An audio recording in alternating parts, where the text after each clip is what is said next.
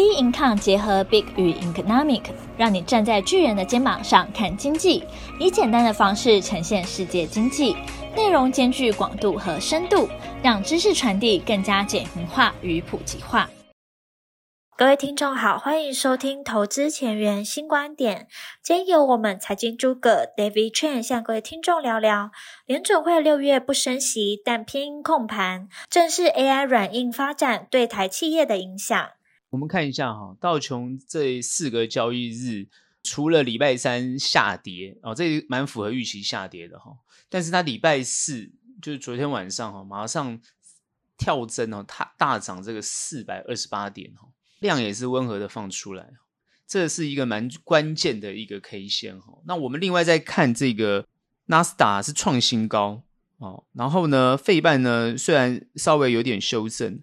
但是也在维持在高档的位阶哈，我们再看一下这个呃，日本呢持续创高哦，然后呢韩国呢是有修正啊，修正呢这边稍微有点反弹，然后呢目前呢上海呢就上证呢事实上是有往上啊，在底部往上弹的一种态势，然后港股也是一样，所以呢目前我们 survey 一下这整个国际的一个。盘势的状况哦，其实呢都是一个偏多哦往上的一种态势，也就是这样的一个反应呢，呃，很明显的呢，但这一次主要就是呃 FOMC 会议之后的一个走势。那刀琼斯的这样的一个表现呢，事实上我认为联准会呃在这个地方想要压盘也有点压不大住了哈。这一次呢，主要的关键呢，当然就是不升息。好，不升息这个大家早就预估的。可是他在会后声明的时候呢，其实上有特别强调，就是说不后面不排除升息，因为从点阵图来看呢，就有可能呢再升息两码。但是呢，市场的投资人呢，对于这个解读，基本上来讲呢，哦，就是很快的呢翻页翻过去了。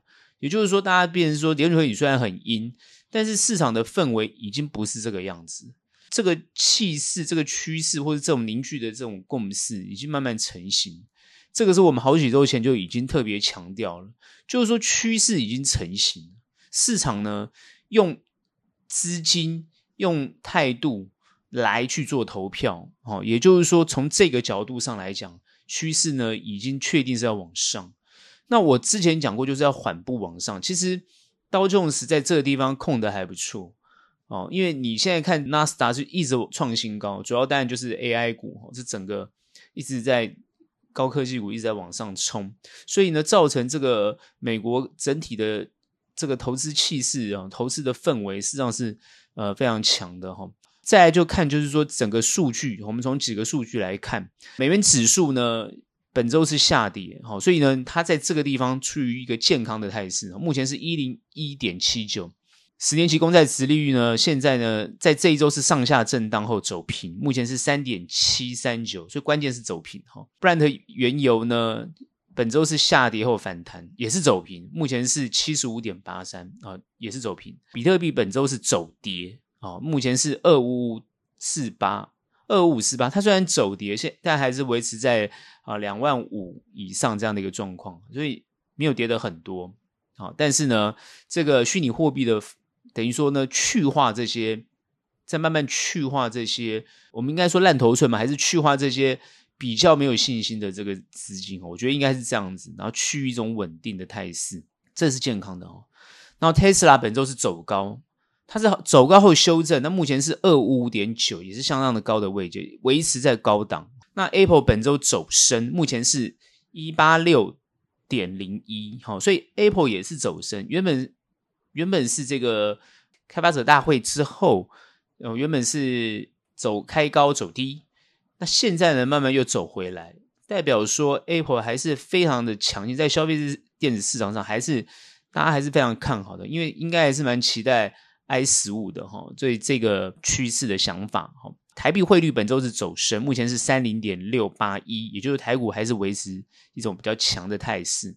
这一整周其实关键当然就是要等这个利率决策嘛，利率决策会议完全符合市场期待，所以市场当然就是走多的态势。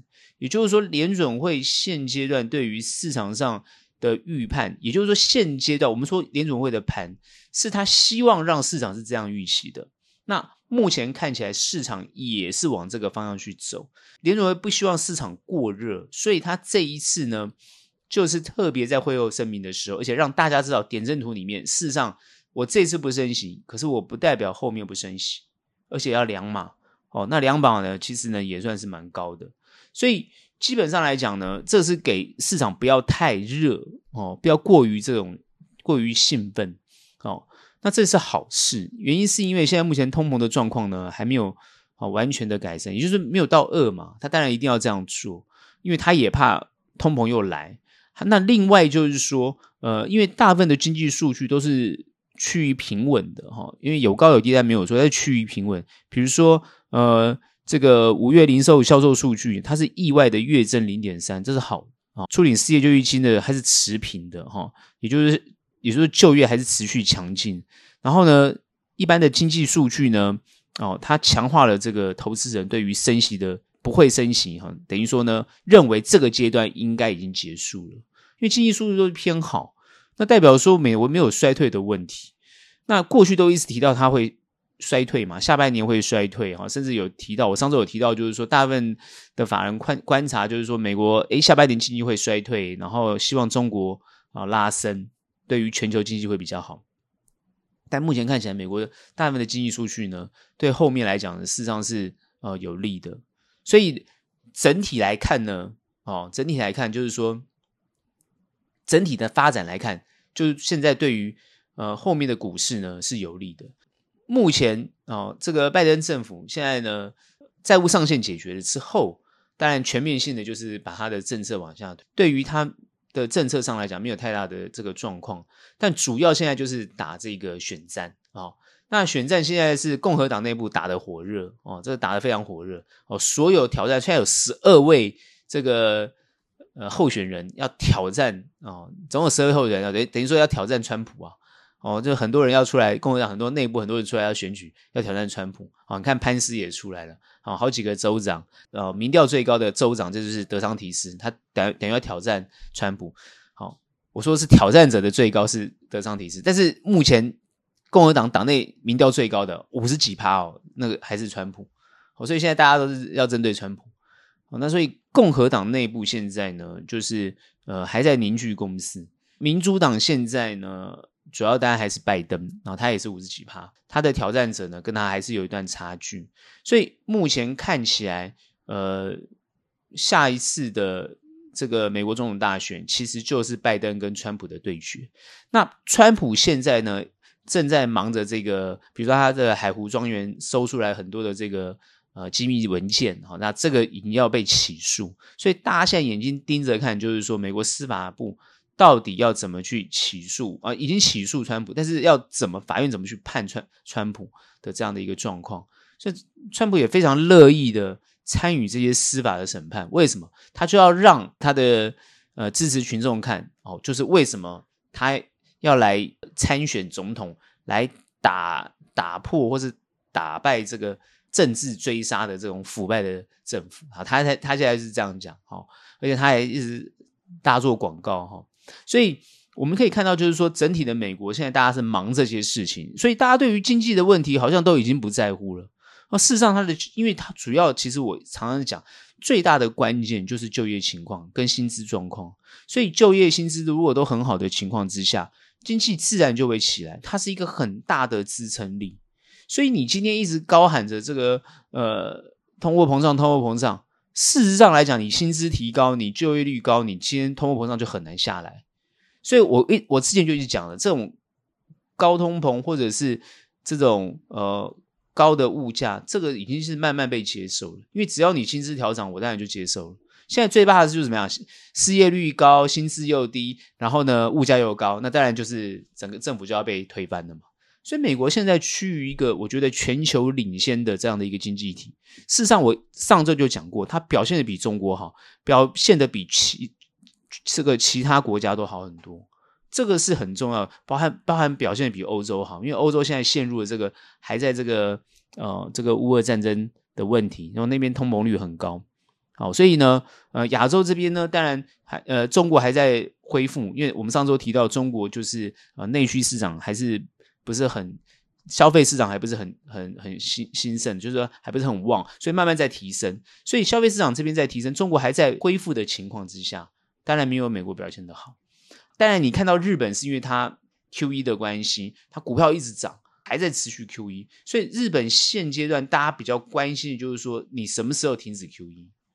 好，那这个就变成是一个全世界很大的新闻，好，也对日本很大的关系。虽然你有点骑虎难下，哼，你有点，你你就算想也很困难，所以他们现在还在想办法解决。但是今天你涨多了，你每你日股涨高了，你终究要修正。所以是谁去开第一枪？到底后面怎么样的一个变化？哦，那才是一个关键。到底是什么原因变化？哦，会不会就是因为？日本现在不 QE 之后，后来整个会开始往下跌，这都是有可能。这大家也是好，现在我看日股在那边一直追涨追涨，大家也是追得很辛苦啊，哦，感觉有点到临界点。事实上来讲，日本的物价也非常的高，是因为它日元贬值的关系，很多人跑去日本买东西，哦，但是他们本国的人来讲是压力很大的，因为薪资并没有涨，哦，所以是外国人去觉得很爽。为什么？因为你日元贬值嘛，代表说。日币以外的国家的货币都升值，那升值的情况下，便是我拿本国的币去换你的日币去买你的东西，我不会觉得贵，但是日本人自己本身觉得贵，也就是说日本人自己在受苦啊。好，外国人呃在享受这个好的东西，但你另外要想，就是说他们也吸纳了非常多的外汇，哦，那这个是他们现他们的一个目的。哦，要吸纳很多外汇，所以他。企业涨是有它的原因，所以日本政府我觉得它下一个阶段应该是要想办法让这个日企因为获利之后，转而增加薪资，提高这个日本民众的薪资，然后增加就业率。我觉得它是要解决这个问题，然后鼓励民众消费。我觉得日本是要还是要解决这个问题，因为你不能够期待观光客帮你消费，你一定要让日本国本身的国民想办法消费。哦，所以你看各个国家，你看包含连中国现在也很在意这个消费的问题。比如说各个国家现在就很注意，呃，大家都知道消费是关键。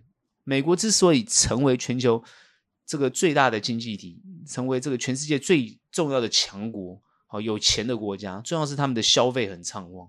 美国人这个领周薪，薪水一拿到就花光光了，没人在存钱的哦，存钱的人不多啊。所以美国人就是这样子啊，过着幸福快乐的日子啊，对不对？哦，他们就是这样干的。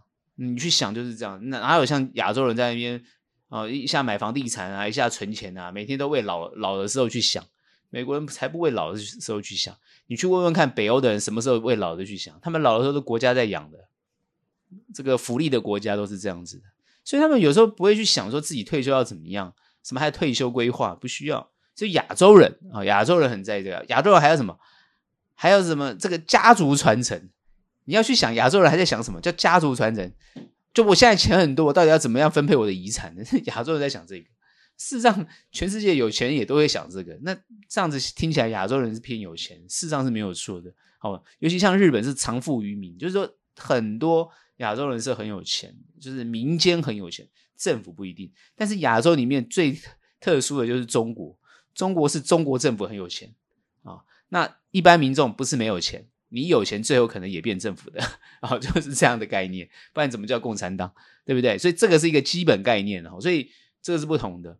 那事实上来讲，有些人会喜欢，有些人不喜欢，有些人觉得我打拼一辈子，为什么变你的？哦，这个当然是自由世界或者自由主义或者资本主义的想法都是这样认为的，就是说，诶，我的东西就是我的，永远都是我的，好，也是我下一代的，这是没有错。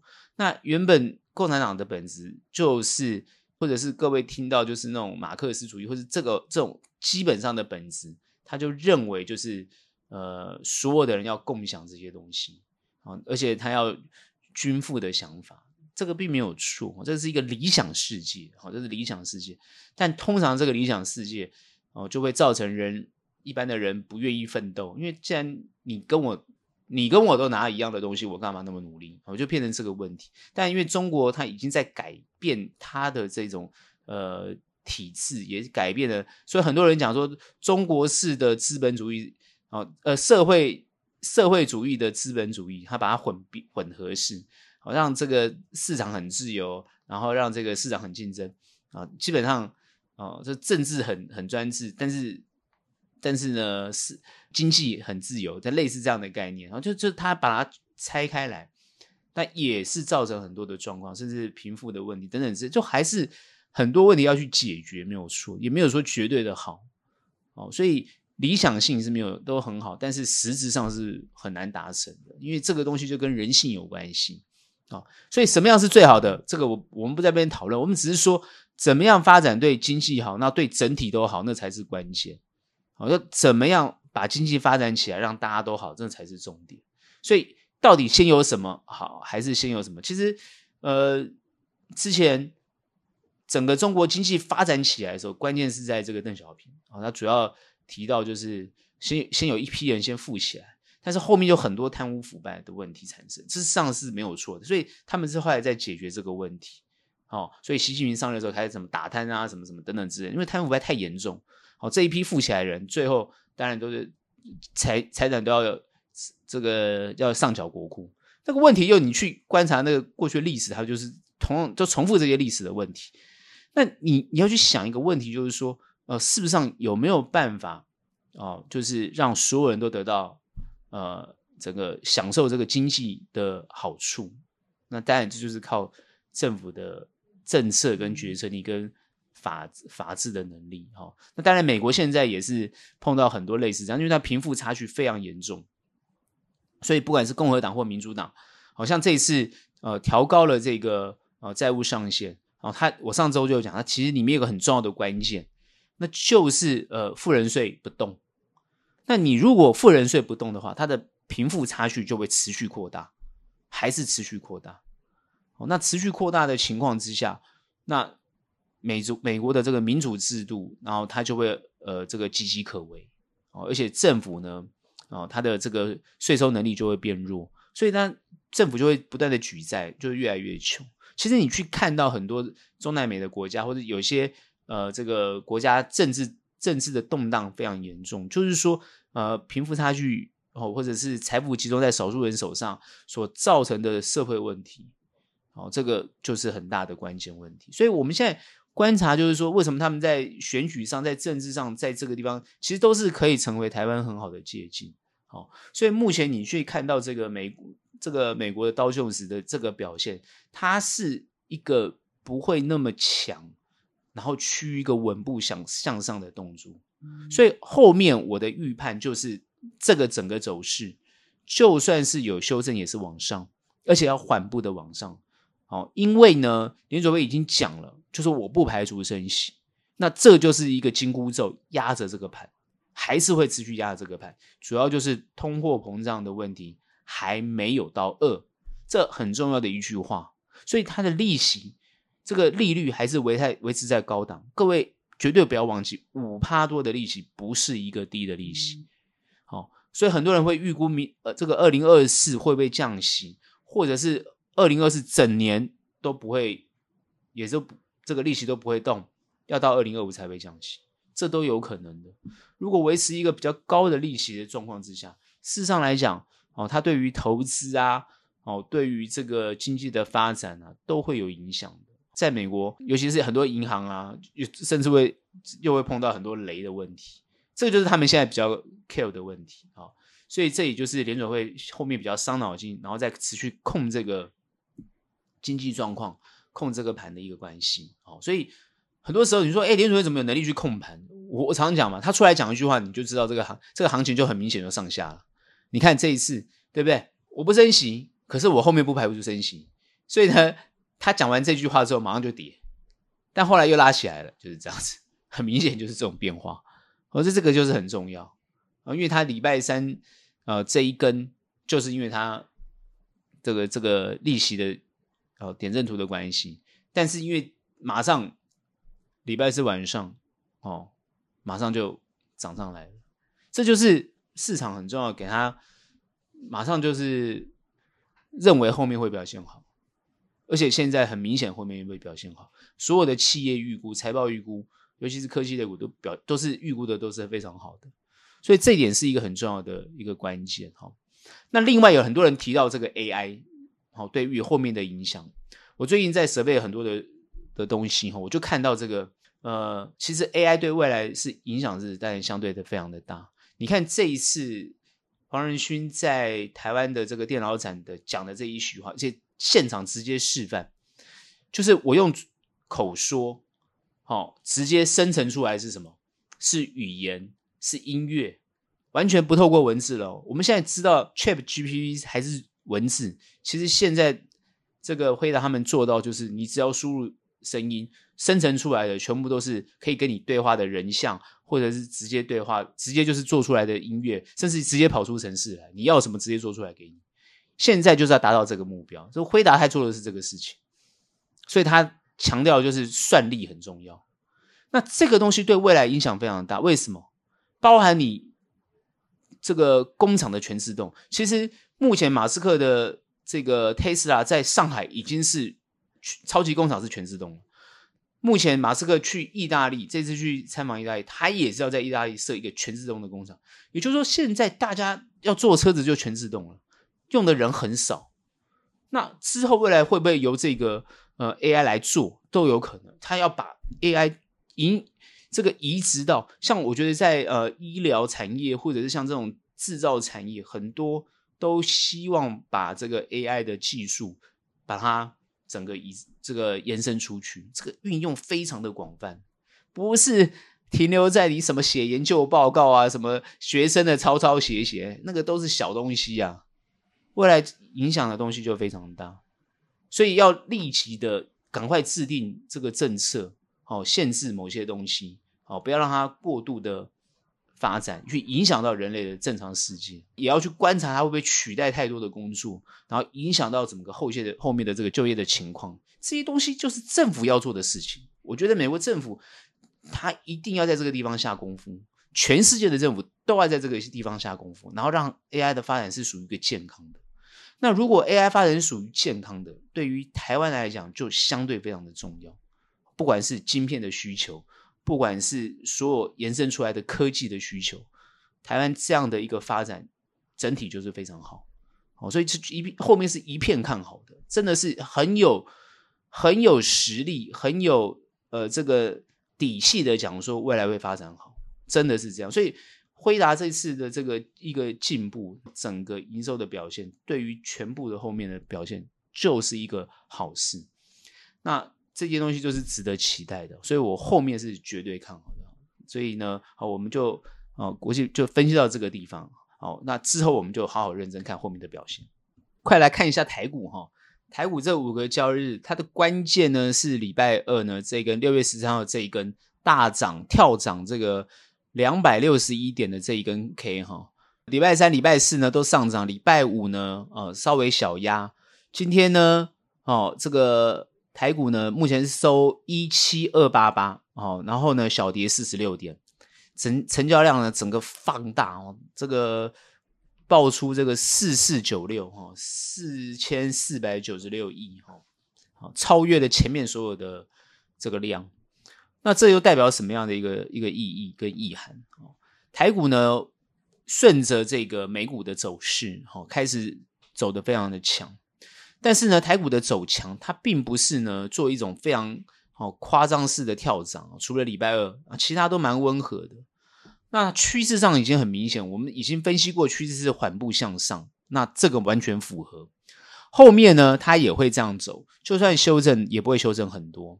也就是说，台股其实是站稳了万七，因为后面没有太多看空的理由。这点还是必须强调，没有太多看空理由。你连接国际上的状况，也没有看过。太多太多理由，而且呢，持续呢，这个看选战的情况呢，目前还是对执政党有利。到目前发展还是对执政党有利，所以目前看起来，整个整个台股的发展呢，呃，都是从一个从上一个健康的方向去走。所以，我们今天到底要谈什么？对于台股，主要就谈谈，就是我刚刚前面所提到的这个 AI，好，对于全球人类的影响。对于台湾的影响，其实台湾目前现在本来就是对科技在这方面呢，哦，这个制造业的部分下了蛮多的功夫。实际上来讲，我们的软体产业呢不一定那么强，但是我们的制造产业非常的强。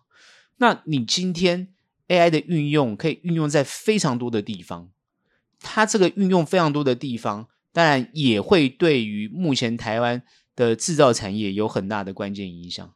台湾现在到底是要发展硬体人才还是软体人才？我认为两种都要，也都是需求非常的强。所以呢，不管是硬体人才也好，软体人才也好，这个人才就是台湾现在很重要、必须下功夫的地方。台湾不缺工厂啊，不缺制造，台湾缺的是什么？人才。所以教育哦，就记得最近在选举，从教育，好，尤其是精英教育，或者是呢，怎么样培育出更多的精英？哦，所以这个非常重要，它必须透过竞争。所以过去那样的教育方式，齐头式的平等那种。不求这个竞争的这种方式，是不是让很多原本不够优秀可以变优秀，或是不够成才可以成才的这样的人，哦，全部呢都变躺平了，能力也不足了。现在市场很多企业家都认为台湾的这个人才不够，那所谓的人才不够，就是培养出来的这个学生或毕业生。他没有那个能力贴近企业，好，这这是第一个关键。第二个就是说，到底能不能够运用新的科技来创造更高的附加价值，包含你今天你的呃企业，尤其是我们每天在看这些一千七百多家的这个上市公司，他们都是领头羊。你能够上市，都比台湾其他中小企业来得好。那你能够上市，你肯定就是。这个营收获利表现，或你关键技术都有，那你今天能不能因为这个 AI 的关系，然后让你的技术更先进、更进步，然后能够去抢到国外更多的订单？那这就是一个目标。那你的人才会不会运用 AI？那这就是你怎么样去教育，这就是很重要。那另外就谈到就是说，你的制造业的硬体怎么跟国际做接轨，怎么样跟国际的这些大厂。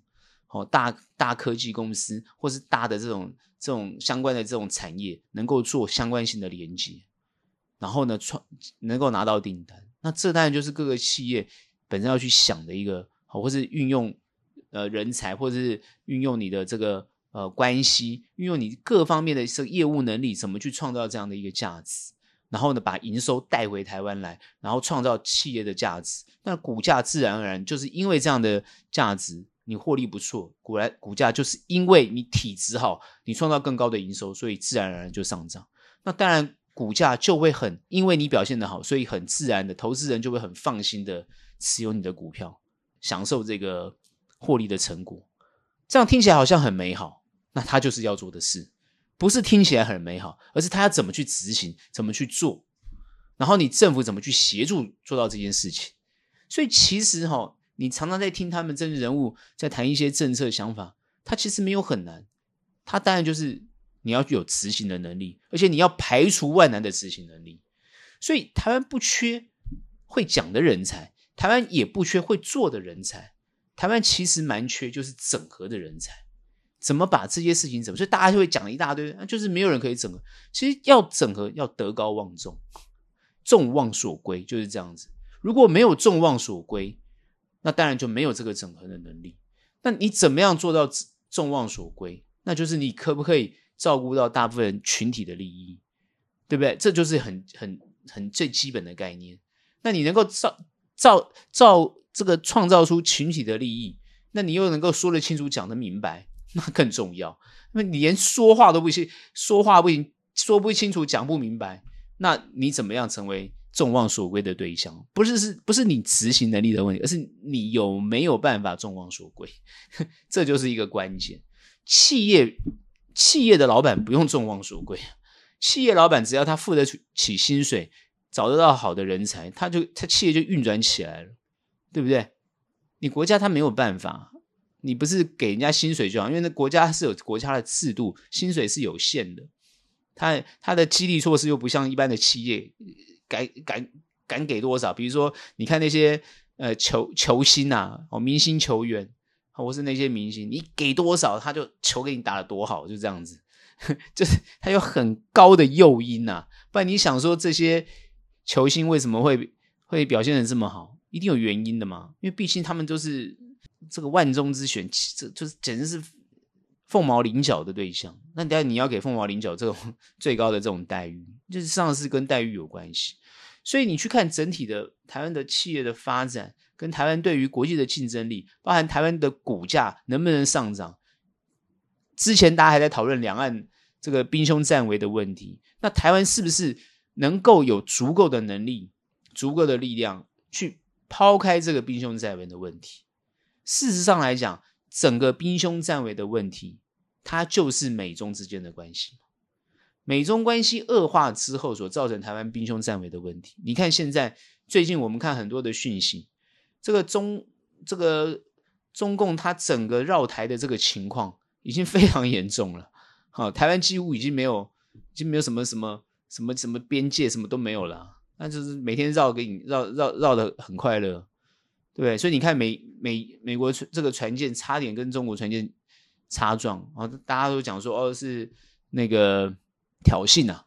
但我认为，哦，你今天在那个地方发生这样的事情，挑衅当然是一定的啦，这肯定是挑衅啊、哦！但是双方都有各自的说辞嘛，一个认为是公海嘛，一个认为自己是他的内海嘛，就就就是这个就是挑衅啊！这个要谈呐、不然就会擦枪走火。说穿了就是这样，对不对？你今天没有讲清楚、说明白，你今天把话讲清楚，你就不会在那个地方开来开去嘛，大家就没有撞到的机会嘛。是不是就都没有谈？为什么没有谈？因为大家不愿意谈呐、啊，不想谈呐、啊。大家比拳头看谁大啊？哦，看谁的 muscle 比较大。这种就是怎么样？不谈的结果，不谈就是这样子。那怎么样会才能谈？双方要有诚意嘛，要有基本的共识嘛，对不对？所以到底谁能谈，谁不能谈，谁可以谈，有没有这个条件谈，他就要去创造。哦，所以。综合来看，一个企业要发展好，它跟政府、跟这个呃国际的关系是有是有非常大的关系。虽然你可以企业家是可以撇开这些东西，想办法。像你看，最近美国的企业家，包含这个呃比尔盖茨去访问中国，现在最新的讯息是要跟习近平碰面，这就是非常好的破冰呐、啊。哦，企业家可以扮演很好的角色，因为他本身没有政治色彩。他要赚钱，要什么政治色彩？他帮每个国家赚钱，怎么有政治色彩？没有政治色彩。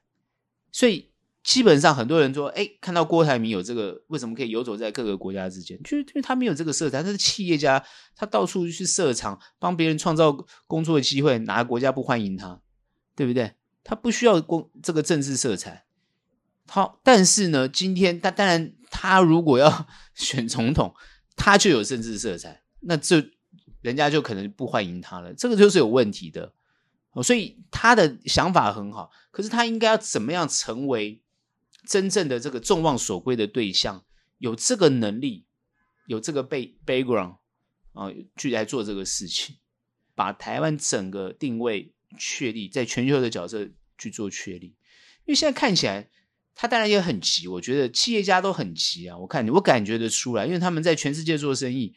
好，包含我们现在在看台湾企业的发展，我都知道大家很急，急什么？因为你国际地位不清楚，你国际关系没有弄清楚，他们生意很难做。包含关税的问题，包含什么什么？啊，因为你做的东西别人也会做。好，不过最近看到我们台湾发展的好，韩国就发展不好，因为他看股市就知道了。韩国最近出口很惨，主要就是因为受这个哦美中关系的影响，它现在输出中国都被受限制，所以这个东西有很大的影响啊，因为。中国是他最大的市场，真的。韩国、中国、中国是他最大的市场。台湾、中国也是台湾很、很、很大的市场。所以去想这个这层关系就好。很多时候站在企业家的角度，都希望大家关系好，所以要去折冲，要去谈话，要去对话，要去沟通，想办想办法去创造大家的好日子。其实呢，政府也是一样。你再有什么理想理念，你很怕你的政敌把你推翻。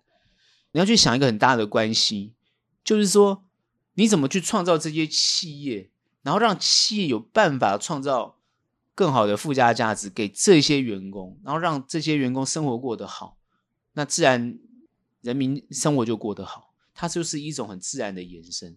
所以企业好，员工好，这个人民生活就过得好。它就是一连串相对好的东西，当然你也要好的监管和设立好的法律，能够让有些企业哦做了一些哦不当的一些行为，或者或者得到不当的利益，或者是呢哦寡占什么东西，或者是呢哦创造了什么样的一个哦这这个贪污啊违法的这种动作，这个当然要想办法去去处理，这个没有什么好说的，因为它就是创造不公平的现象嘛。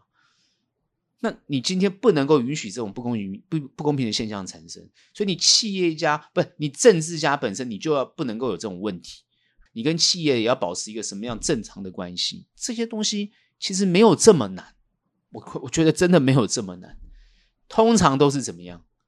通常就是有私心，或者是通常就是呃有自己的呃这个利益利益去想，但是你想你自己的利益，你同时要想到大众的利益。哦，我认为就是这个样子。所以呢，一切呢，国际关系也是谈利益嘛。你要去对，去替对方去想对方的利益在哪里，你怎么样去满足对方的利益的想法，这个东西，我认为很多企业家也蛮蛮了解。所以，企业家到底能不能当政治家？哦，我们看川普这种情况，事实上是蛮吊诡的，因为事实上美国。站在川普他的这个立场来来想，当然他认为他是一个扮演一个好的国家领导人，但是很多人不这么认为哦，事实上，大部分的美国人哦，尤其是哦知识分子界的，其实都不是这么认为的哦，是真的不是这么认为。但是他说的一些事情，我觉得政治家要想办法去做到，我真的这样认为。其实川普他在任的时候做的一些事情，是比较偏企业家的想法去做的。有时候并没有错，但是有些事情它是，比如说他跟这个欧洲的关系啊，比如说在外交的部分，我认为他外交的部分做的就其实没有这么好哦。他甚至会可能让美国哦，虽然他强调美国制造，强调这个美国人的工作等等之类的，可是他其实这样的一个方式，事实上是造成了全球，因为他其实最大的关键是全球化的问题是他创，他那个张忠谋讲全球化已死，其实就是。川普搞出来的，哼，就是川普搞出来的这种利己主义啊，没有利他主义，就完全利己主义的，就是川普搞出来的。事实上，美国的政治家也都利己，奥巴马也利己，但是奥巴马在利己的过程中，同时不放弃利他，这才是一个一个政治人物应该做的事情。就是你利己没有问题，你不放弃利他，或者是你要利他，同时也可以利己，这就是一个。一个政治家基本的一些思维，我发觉政治家有这种想法，企业家本身不一定有这个想法，因为企业家都在竞争嘛，哪有什么利他的？当然就利己啊，不是你死就是我活，不然就是不然怎么在企业企业战争中生存下来？各位要知道，像红海，它是过去都是不断的在这个跟同业去做竞争的，它是同业竞争下的生存者。事实上，很多中小企业都被他打败啊，真的是这样，他抢订单能力非常强。大家都知道，抢订单就是你杀的你死你死我活的，全世界就是降降价抢单，不然怎么办？对不对？很多企业就是因为这样倒的，事实上真的是如此啊！哦，这企业是非常实际的，所以必须要制定规则，不能让大家这边乱杀价。这这个就是政府，像你看为什么缺蛋，对不对？这就是问题啊！哦，就是可能有人囤啊，或等等之类的，这就这个政府要解决啊，不是这个怎么民众解决？这不对，什么市场机制？这个乱这个乱说一通啊！不是市场机制可以解决的。那我为什么这样讲？就是说，你现在观察这些情况，全部也都会去影响到企业的发展，包含企业的营收获利。那企业的营收获利被影响之后，相对的持有股票的人就不会有信心嘛？不会有信心，股票自然跌啊。所以很多人问说，这到底有什么关联性？每一次提到这个股市呢？啊、谈到这个政治，哎，你怎么不多讲一些股票基本面？怎么不多报一大不报一些股票？各位，股票基本面能够看趋势吗？啊，股票基本面报那么多股票，然后股票就会就会涨吗？行情就会涨吗？不是嘛？你要看趋势，你就是在看整体的状况，怎么会看个股嘞？是不是？啊，台积电就影响台湾吗？没有啊，你看台积电跌，很多股票也会涨啊。看看台积电就会知道股票的的上下，因为台积电的权值很重，对不对？很多人这样讲没有错啦，是有影响没有错啦。啊、看看台积电，可是你看最近的走势，看台积电就是走的不一样。那你看 OTC 就跟它不一样。我们台湾很多股票，你看很多散户赚钱是赚在 OTC，又不是赚在加权。但是加权是看趋势，就好像你看刀琼斯是一样，看趋势，到底市场热不热，是不是要？有没有有没有一个好的发展？但总结来讲，我的看法就是好。对于台湾的后面的发展，应该是好的，因为政治不管在怎么样的竞争，它最终就是要选到一个能够把国家带领往好的方向去走，然后再透过这个国会认真的监督，不让这个方向走错。我觉得这相对的重要啊，相对的重要。那很多事情就透过辩论啊来讨论，虽然缓慢啊，但是呢，哦至少能够达成共识。就是大家不满意，但是有共识成型，那就是这样的一个民主机制的原则。那台湾其实很简单，它的价值就在于民主价值。好，这是一个呃华人非常难得的一个一个一个一个政治体制，非常难得。你就说，哎，华人像新加坡怎么样？大家很羡慕新加坡，其实你不用羡慕，你去看新加坡的底层都没有很快乐的，对不对？没有了。好，主要就是新加坡的华人比较高兴而已。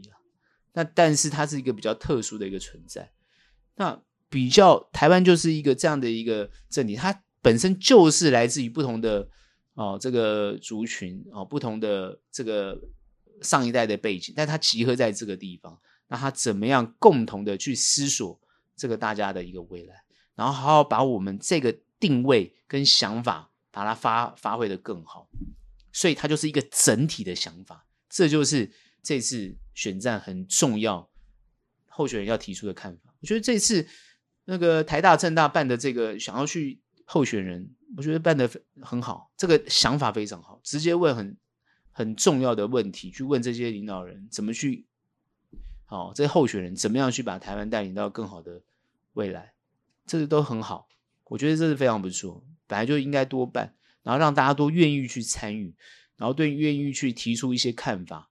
然后呢，寻求相对的共识，然后呢，让整体经济发展更好。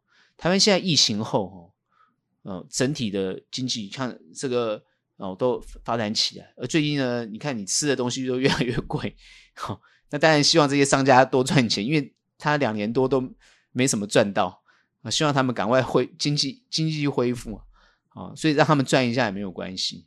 好，那但但是就是说，希望它整体是偏好的方向去走，好，而不是偏萎缩的方向去走。所以呢，这个是一个好事。好，我认为呢，哦，我还是对后面的看法是绝对是偏多的看看待。好，然后呢，让台湾走出一个相对好，它明确的定位，然后相对能够在国际扮演一个优质的角色。然后呢，能够跟全世界的国家做生意，创造更好的这个经济价值，然后呢，让台湾的整体生活呢整体提升，那不是很好吗？非常完美啊！